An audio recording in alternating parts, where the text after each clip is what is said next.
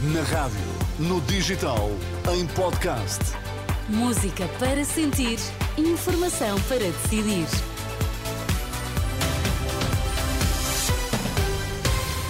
Hora de ouvirmos as notícias. Bom dia, André Rodrigues. Bom dia, Teresa. O que é que temos em destaque? Entre 9 e 15 pessoas continuam desaparecidas depois do incêndio desta quinta-feira que destruiu um complexo residencial em Valência, em Espanha. Militares descontentes admitem sair à rua se forem esquecidos pelo governo nos aumentos salariais. São estes os destaques. Vamos lá à edição das 10 com André Rodrigues.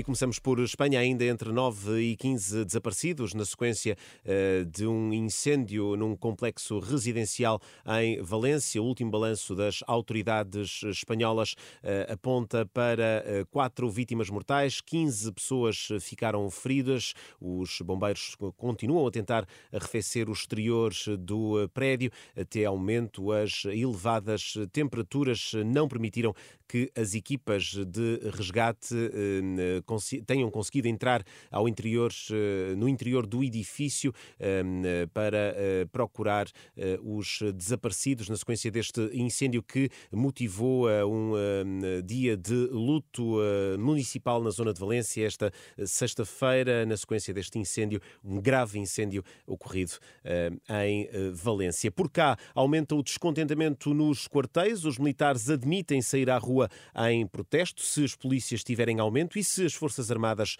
forem esquecidas eh, pelo governo. A Renascença ouviu há breves instantes o presidente da Associação eh, Sindical, eh, de, da Associação Nacional de Sargentos, António Lima Coelho, diz que nenhuma ação está posta de parte, mas sempre depois das eleições de 10 de março. Antes do período eleitoral, seria até estar a fazer um esforço que rapidamente alguém se esquivaria porque diria que não são governo, já não têm responsabilidade ou estão em gestão e não faria grande sentido. Mas, sem dúvida, que assim que os cidadãos elegerem os 230 deputados que vão constituir a próxima Assembleia e da qual resultará um próximo governo, teremos que lembrar quem de direito de que os militares também são cidadãos com direitos e com necessidades e, como tal, eh, todas as hipóteses estão em cima da mesa. Teremos que equacionar todas as condições e todas as possibilidades que a lei nos conselha. António Lima Coelho, Presidente da Associação Nacional de Sargentos, ouvido pela jornalista Liliana Monteiro, aqui com essa uh, possibilidade em cima da mesa. Os militares admitem sair à rua em protesto depois das eleições, isto caso o governo ignore uh, as reivindicações das Forças Armadas e dê às polícias os aumentos que as Forças de Segurança estão a reivindicar. Eh, agora, a economia que pode crescer 1,5% ainda este ano é a perspectiva do Ministro das Finanças, que diz que este valor do PIB é atingível, apesar das previsões mais pessimistas da Comissão Europeia.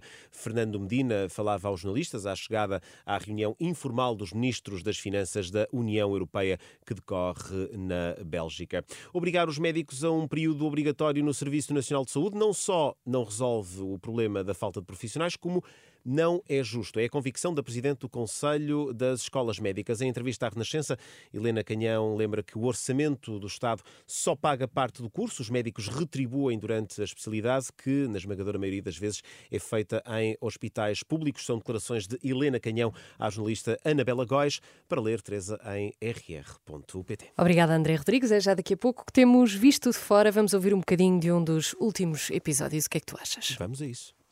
Europa axudou muitísimo a Ucrania e tende a seguir a axudar. Mas é verdade que a axuda non vai ser tan inmediata, porque é moito difícil, é moito difícil. E estamos tamén con un conflito, agora mesmo estamos a ver con a problemática no Mar Vermello, non é? Sí. E temos o conflito en Oriente Próximo. E todo iso dificultou muitísimo, muitísimo a axuda a Ucrania. Ucrania ficou nos, nun segundo patamar. Isso não pode ser. A voz é de Begonha Inigas, com este sotaque maravilhoso uh, espanhol, porque ela é espanhola. Exatamente. A Begonha, uh, juntamente com Olivia Bonamici, comentam a atualidade com olhos de fora, visto de fora. Portanto, André, a conversa é moderada por ti. Já a seguir é, é ficar, é ficar por aí. Mais daqui a pouco, mais Exatamente. Até já.